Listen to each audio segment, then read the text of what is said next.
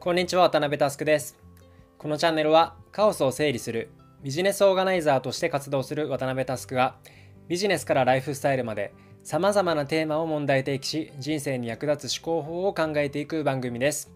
今日もよろしくお願いします。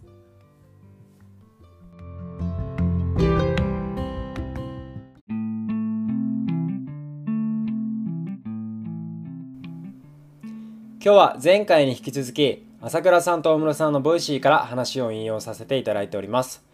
朝倉さん大室さんいつもありがとうございます。というわけで早速トークテーマに入っていきましょう。今日のアジェンダはこちら。みんなが知らない主語が I の人の世界。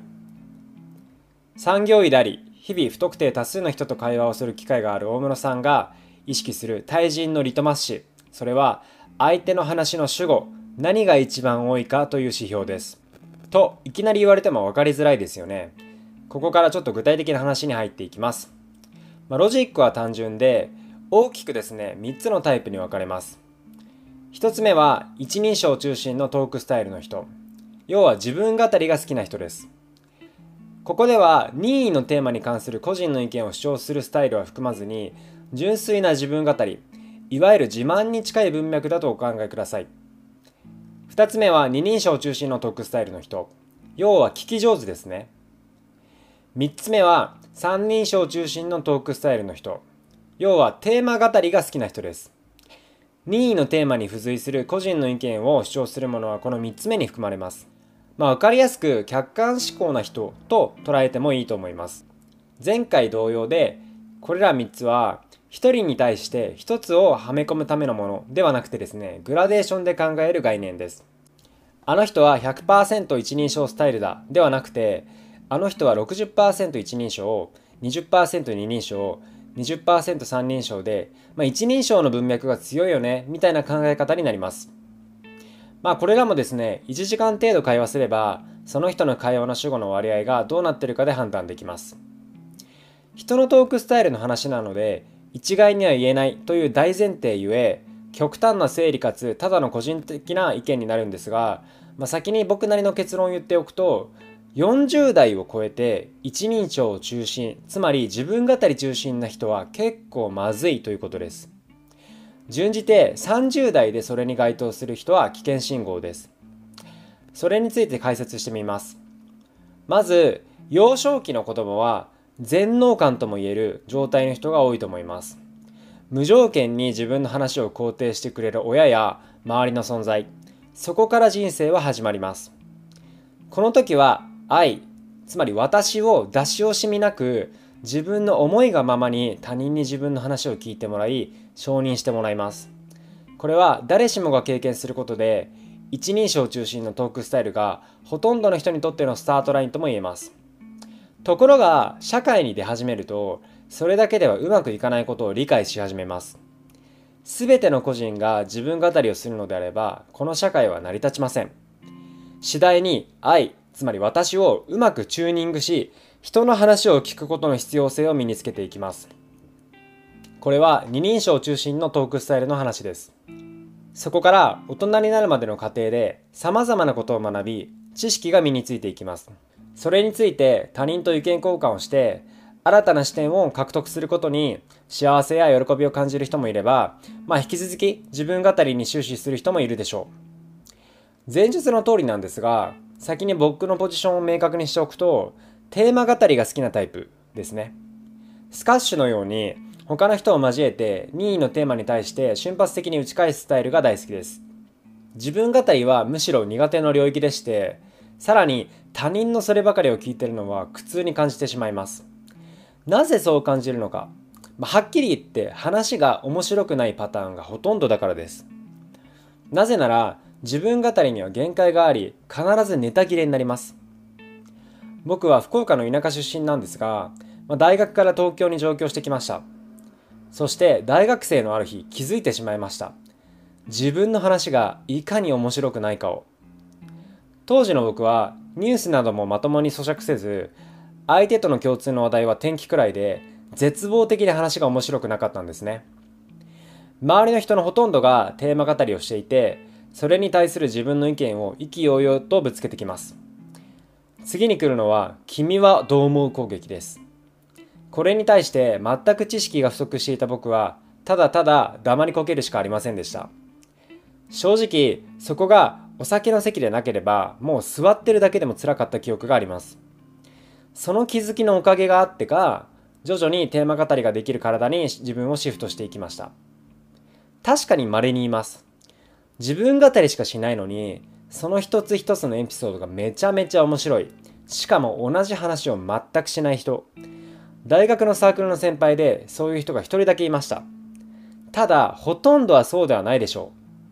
う。そうすると同じ話を何度もする羽目になり聞いてる側も相当な忍耐力が必要です。以前のポッドキャストでも話した通り自分の話を聞いてもらうのは基本有料だと思った方がいいです。銀座のクラブや繁華街のキャバクラではお金を払って話を聞いてもらってますよね。あれです。二人称スタイルの人も有料前提であなたの話を聞いてくれるんです。また僕の場合、まあ、重度のナルシズムも相まって家族以外の他人に全く興味がありません。かなり極端化した話なんですが全く興味がない他人の同じような話を何度も聞くのは地獄です。このような構造的な観点で一人称スタイルの人は中長期的に人を遠ざける可能性があります。ましてや年齢を重ねれば重ねるほど自分の話が飽きられる可能性は指数関数的に上がるのでそれを長く続けることはお勧めできません。40代にもなって俺の話を聞けばかりだとなかなか辛くないですかね。というわけで30代でも危険信号です。では自分語りに陥りやすいパターンは何があるのでしょうか。大室さんによると以下2パターンがあるそうです。まずはその人自身がアイドルなパターンです。いわゆる人気アイドルのように生まれながらの容姿や才能で無意識に人を引きつけるパターン。周りがうんうんと自分の話を聞いてくれて自然離脱も少ないということですね、まあ、この場合は自分が今アイドルモードに入っていることをメタ認知して適切なタイミングで方向性の舵取りが必要になると思います。もう一つは心の基盤工事が整っていないパターンです。前述の通り社会に出ると愛つまり私のチューニングを求められ人の話をよく聞きなさいというような暗黙のルールが抑圧になっているケースが散見されます。これが行き過ぎると客観的な思考が鈍って反発的に自分語りの割合が爆発する傾向があるということです。まあ、解決策については朝倉さんがなるべく早い段階で、えー、愛を取り戻すことが大事になってくるのではないかというふうにおっしゃっています。早い段階で社会の抑圧に屈することなく自分の意見を言っていいんだと気づき直すことが大事です。自分の意見を積極的にアウトプットして他の人の意見と比較することで客観的な思考が磨かれていきます古巣リクルートでは逆質問の文化がありました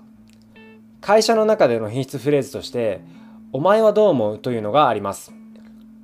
また新人間もない時に先輩に何を聞いても大体逆質問されるんですね。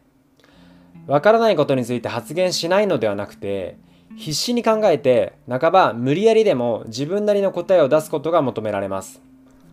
僕はこのリクルートの文化に早い段階で触れられた奇跡もあってこの早い段階で愛を取り戻せたんじゃないかなというふうに思っています。今日の話を簡単にまとめていきます。人のトークスタイルはその主語の量によって自分語り聞き上手テーマ語りの濃淡が決まります。30代40代で自分語りが半分以上占める人は周りの人が離れていくリスクがあるので要注意です。しかもですねそれを指摘してくれる人はほとんどいません。まずは自分が一人称で喋ることが多いなというふうに認知することから始めて無理やりにでも聞き上手やテーマ語りの割合を増やしていくことをお勧めします。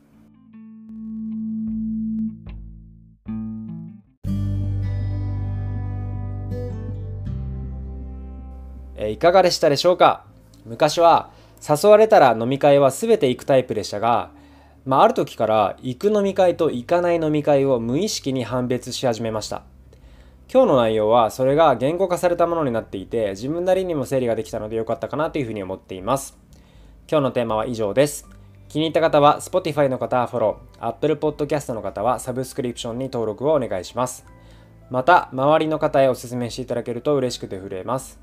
もしこのエピソードを聞いて私はこう思うなどのご意見などがあれば SNS でお気軽に DM いただけるととても嬉しいです。皆様のご意見も熱烈お待ちしております。というわけで今日はここまでです。バイバイ。